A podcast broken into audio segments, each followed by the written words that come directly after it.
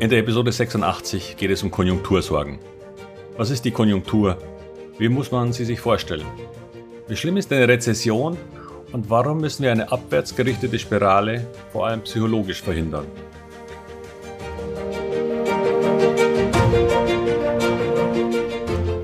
Herzlich willkommen, moin und Servus beim Podcast Aktien verstehen und erfolgreich nutzen. Mein Name ist Wilhelm Scholze. In diesem Podcast erfahren Sie, wie Sie das Instrument Aktie für Ihre Geldanlagen richtig einsetzen und dabei den Großteil der Profis hinter sich lassen können. Wie Sie teure Fehler vermeiden und am Wachstum der innovativsten Firmen der Welt partizipieren.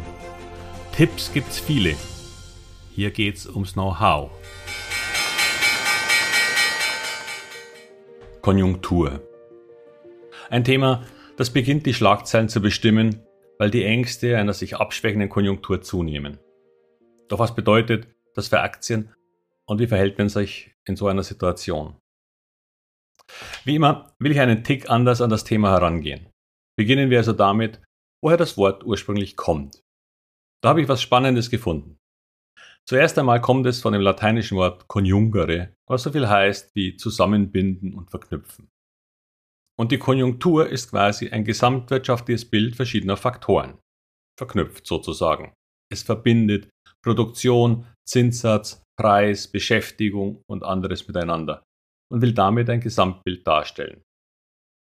Doch woher kommt das Wort Konjungere eigentlich ursprünglich? Witzigerweise habe ich im Varig Herkunftswörterbuch entdeckt, dass die Konjunkturaussichten wohl immer in den Sternen stehen. Denn aus der Verbindung und Stellung und Konstellationen von Planeten sollten sich Erkenntnisse ergeben, weil die Sterne doch die Geschehnisse und damit die Wirtschaftslage beeinflussen können. Und so scheinen mir so manche Prognosen ebenso aus den Sternen gegriffen zu sein, wenn es um die Konjunktur geht.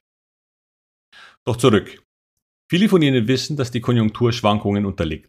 Mal geht es besser, dann wieder schlechter, um dann wieder ins Positive zu drehen. Man kann es ein wenig mit den Gezeiten vergleichen. Da ich in Hamburg lebe und Hamburg nur drei Meter über dem Meeresspiegel liegt, sehe ich die Höhenunterschiede der Elbe hier sehr deutlich. Es gibt die Flut, die wohl am besten mit einem wirtschaftlichen Aufschwung zu vergleichen ist. Aber auch das Hochwasser, also im Grunde den Boom. Doch wie das Hochwasser hält sich auch ein Boom nur begrenzte Zeit und es folgt wieder ein Abschwung, der in manchen Beschreibungen auch in Form einer Rezession beschrieben wird. Das entspricht der Ebbe. Für die Nichtseefahrer unter Ihnen, viele Menschen verwechseln Ebbe mit Niedrigwasser, weil man denkt, wenn Ebbe ist, ist das Wasser weg. Aber in Wirklichkeit, und alle Meeresanwohner mögen mir hier verzeihen, dass ich das überhaupt erwähne, ist Ebbe nur die Bewegung des Wassers, also das Abfließen an sich. Im Konjunkturbild ist das bereits die Abschwächung der Wirtschaftsleistung. Das heißt jedoch nicht, dass wir auch in negatives Wachstum, also eine Rezession fallen müssen.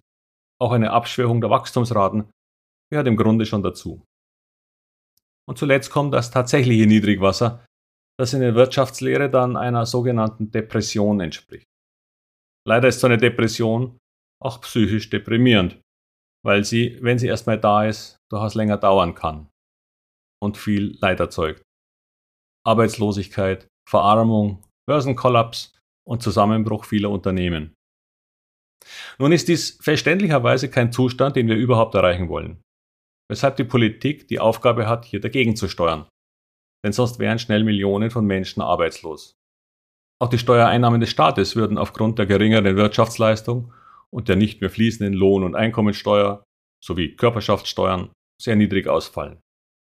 Der Staat selbst wäre nicht mehr in der Lage, seine Aufgaben gut zu erfüllen. Wir hatten dieses Risiko vor gut zwei Jahren, als aufgrund von Corona und den damit einhergehenden Lockdowns die Wirtschaft in Teilen fast zum Erliegen kam. Nur das beherzte Eingreifen des Staates, aller Staaten, half. Entlassungen konnten durch lange anhaltendes Kurzarbeitergeld deutlich reduziert werden und die Rettung diverser Unternehmen im Gastronomie- und Touristikbereich hat vielen ebenfalls geholfen. Ein Ausbreiten auf alle Industrien und damit eine längere Depression konnten verhindert werden. Im Grunde bezahlen wir Politiker dafür, so etwas zu tun. Nämlich alles, um uns, das Volk, vor einer Depression zu schützen. Und doch hat das leider eine negative Konsequenz.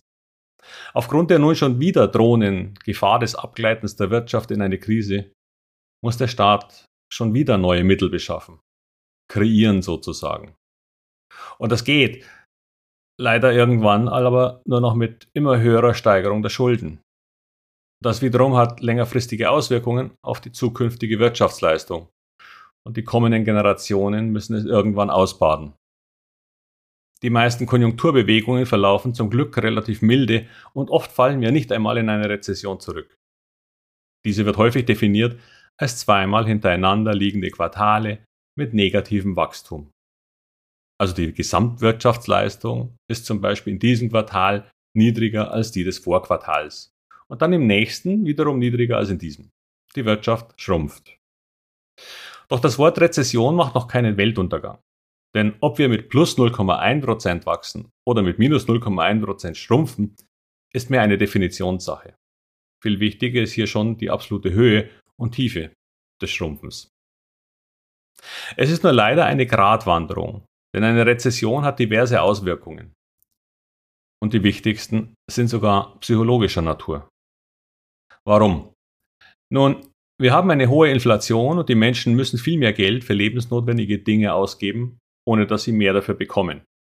Es ist einfach teurer. Wenn die monatlichen Budgets nicht enorm wachsen, dann muss dieses zusätzliche Geld irgendwo herkommen. Und das passiert durch Konsumverzicht. Wenn dann auch noch die Angst vor Arbeitsplatzverlust ins Spiel kommt, dann werden die Ausgaben nochmal weiter runtergefahren. Soweit möglich. Wenn das aber nun viele Menschen tun, kommen wir in eine sich selbst erfüllende Prophezeiungsspirale. Menschen haben Angst um ihren Job, kaufen weniger, Firmen produzieren weniger, müssen aber damit Kosten reduzieren, um selbst zu überleben. Und entlassen Leute. Dadurch haben noch mehr Menschen Sorge um ihren Arbeitsplatz und die Spirale dreht sich weiter. Dasselbe gilt natürlich für Unternehmen, deren Manager die Aufgabe haben, das Gesamtkonstrukt zu retten und durch Krisen zu manövrieren. Das ist ihr Job. Doch wenn diese Manager, die auch nur Menschen sind, Angst bekommen, dass ihnen der Absatz wegbricht, dann bestellen sie weniger Vorräte, Rohstoffe, Vorprodukte und so weiter. All das hat natürlich Konsequenzen für die Firmen, die eine Stufe zuvor sitzen. Und hält das Problem länger an, dann werden irgendwann auch Personalfragen ins Spiel kommen. Mit all den Auswirkungen auf die Menschen, die in diesen Unternehmen ihren Job haben. Diese nach unten drehende Spirale, die vor allem aufgrund ihrer psychologischen Faktoren überhaupt erst zur Spirale wird, muss von der Politik so schnell es geht gestoppt werden. Leider ist das nicht ganz so einfach, weil sich eben vieles in den Köpfen der Menschen abspielt. Und hier Vertrauen reinzubringen ist schwierig. Zu Corona-Beginn hat man das geschafft. Nur jetzt, mit der nächsten Krise in so kurzer Zeit, wird es langsam eng mit den finanziellen Mitteln des Staates. Die Politik hat allen Unkenrufen zum Trotz in den vergangenen Jahrzehnten einen guten Job gemacht. Es gab gravierende Krisenherde in den letzten 20 Jahren. Doch eine Depression wie in den 20er Jahren blieb aus. Ich hoffe sehr, es gelingt uns wieder. Doch was heißt das nun für Aktien? Ich bleibe, wie schon seit einiger Zeit, vorsichtig und warte zuerst einmal Putins Entscheidung zu weiteren Gaslieferungen Ende Juli ab. Kommt wieder Gas, haben wir eine Chance, dem Hauptproblem zu entgehen. Wenn nicht, werden wir leider ein paar unangenehme Monate vor uns haben, die vor allem die hochverschuldeten und zyklischen Werte weiter stark betreffen können. Bleiben Sie bei Themen, die relativ konjunkturunsensibel sind. Erneuerbare Energien wären gut, aber da gibt es Gründe, viel genauer hinzusehen. Einige Aktien sind auch hier schon sehr überteuert, andere haben ein dauerhaftes Gewinnproblem. Beides nicht sehr attraktiv.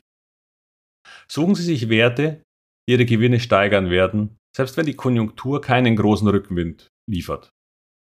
Es gibt sie, aber es sind im Moment nicht allzu viele. Ansonsten tatsächlich noch ein wenig Pulver trocken halten. Was das Thema Staatsausgaben in solchen Phasen angeht, gibt es zwei sehr unterschiedliche Ansätze. Der eine besagt, dass der Staat unterstützen soll, so viel es geht. Das ist das, was die Politik in den letzten Krisen immer wieder getan hat.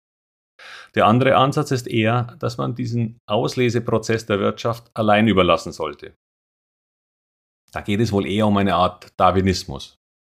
Die beiden Gegenparts werden verkörpert durch John Maynard Keynes und Friedrich August von Hayek. Und ich will an dieser Stelle gar nicht tiefer darauf eingehen, weil das sonst in eine Dreitages-Episode ausarten würde. Aber ich möchte Ihnen etwas empfehlen. Wenn man ein, in einer Art unterhaltsamer Kurzform diese beiden Wirtschaftstheorien verstehen will, die die Welt seit 100 Jahren beherrschen und weiter werden, dann gibt es zwei wunderbare YouTube-Musikvideos dazu. Jetzt bitte nicht abschalten, das macht wirklich Spaß. Das erste heißt Hayek vs. Keynes, beziehungsweise der Titel ist auch Fear the Boom and Bust. Es ist das beste und unterhaltsamste Rap-Video zum Thema Wirtschaft, das ich kenne. Es ist in Englisch, aber es gibt eine Version mit deutschen Untertiteln. Es ist auch gut zu verstehen und vor allem anzusehen. Echt aufwendig produziert und äh, es gibt sogar ein Follow-up. Auch das Follow-up ist wie das erste mega witzig gemacht und im zweiten Teil spielt sogar Ben Bernanke mit, der mal acht Jahre Chef der amerikanischen Notenbank, der Fed, war. Das zeigt auch die Seriosität, mit der das Ganze betrieben wurde. Selbst wenn Sie sich nicht für Rap und diese Art der Musik interessieren, es ist ein paar Minuten wert, weil man wirklich einiges dabei lernt. Der zweite Teil heißt dann übrigens auch wieder Hayek vs. Keynes, Fight of the Century Round 2. Mir gefällt auch der Refrain dann übrigens sehr gut in diesem Lied. Die Links habe ich in die Shownotes gepackt und Sie geben einfach bei YouTube äh, die Worte Keynes und Rap ein. Dann kommen die gleich am Anfang. Sorry, dass ich mich hier etwas verfange, aber wir sind im Moment wieder in einer Krise und es geht ganz aktuell darum, wie man damit umgeht. Zum Glück nicht so wie zu Zeiten der Weltwirtschaftskrise in 1929 oder auch nicht wie in der großen Finanzkrise 2008 und 2009. Doch schon zur Corona-Krise und nun wieder folgen wir dem keynesianischen Ansatz und erhöhen die Staatsausgaben enorm. Und sicher zu Recht. Doch wie Sie in den Videos auch dann sehen können, hat auch das seinen langfristigen Nachteil. Naja, darum heißt es ja auch der Kampf des Jahrhunderts. Hätten wir nur damals in der Schule so Unterricht gehabt. Zuletzt noch ein Punkt in eigener Sache. Heute möchte ich gerade jetzt einmal explizit auf meine Masterclass-Aktien, dem Online-Kurs, mit zusätzlichen Zoom-Live-Calls mit mir hinweisen. Auch wenn und gerade weil der Aktienmarkt in einer schwierigeren konjunkturellen Lage scheint, irgendwann wird sich das Gewitter wieder verziehen. Und dann sollten Sie vorbereitet sein. Wenn immer alles rosig ist, scheint Know-how nicht so wichtig zu sein. Der Markt steigt ohnehin. Also was soll's? Diesem Fallstrick sind viele, gerade auch junge Investoren in den letzten zwölf Monaten zum Opfer gefallen. Es geht um US-Tech-Werte, die massive Einbrüche hinnehmen mussten, oder Kryptowährungen, bei welchen es ohnehin schwierig ist, einen Wert zu bestimmen. Insbesondere bei den inzwischen über 20.000 verschiedenen, die nicht zu den großen fünf zählen. Um zinssensitive Aktien aus dem Immobilienbereich, die unter steigenden Zinsen leiden und leiden werden, und viele der völlig überteuerten deutschen Corona-Gewinneraktien, die bereits weit über 80 Prozent verloren haben. Mit dem richtigen Know-how waren die kommenden Probleme na, zumindest zum großen Teil vorherzusehen. Solche Dinge diskutieren wir auch in den Zoom-Calls, auch wenn es hier nicht um Anlageberatung geht. Denn mein Ziel ist, dass Sie von Tipps anderer unabhängig werden. Für immer. In Phasen wie diesen werden die meisten Aktien fallen aber die guten eben nur wenig, ein paar überhaupt nicht, aber viele weniger gute und überteuerte sogar massiv. Lernen Sie die Unterschiede kennen. Jetzt. Denn wenn die Märkte dann wieder steigen, kommt eine große psychologische Herausforderung dazu. Wer dann das Know-how nicht hat, weiß nicht, ob er zu den höheren Kursen überhaupt noch einsteigen soll. Und sieht dann vielleicht nur zu. Ach, und die Ersparnisse schmelzen aufgrund der Inflation weiterhin dahin. Ich weiß, es ist Sommer und wir denken an Ferien. Da es handelt sich um wöchentliche Module, die nicht zu viel Zeit pro Woche beanspruchen. Und der Zugang gilt ohnehin für ein volles Jahr. Wenn Sie nun anfangen wollen, Ihr finanzielles Know-how zu Aktien enorm zu verbessern, um Aktien als Anlageinstrument in Ihre Geldanlagen aufzunehmen, dann investieren Sie in diese finanzielle Zukunft. Lernen Sie Aktien. Denn es geht um Ihr Geld. Wenn Sie mehr darüber erfahren wollen, dann gehen Sie gerne auf meine Webseite wilhelmscholze.com. Oder Sie kommen in meinen nächsten Zoom Live Call für Podcast-Hörer den ich diesmal am Freitag, den 29. Juli um 19.30 Uhr wieder veranstalten möchte. Hier können Sie alle Fragen zu Aktien und Aktieninvestments stellen, lernen mich persönlich live kennen und können sich natürlich auch über die Masterclass informieren. Es würde mich freuen, Sie hier persönlich begrüßen zu dürfen. Auch hierzu gibt es einen direkten Link für die Anmeldung. Er lautet wilhelmscholze.com slash zoom. Auch diesen finden Sie natürlich wieder in den Show Notes. Damit ende ich wieder für heute und wünsche Ihnen, wie immer, alles Gute für Ihre Investments. Ihr Wilhelm Scholze.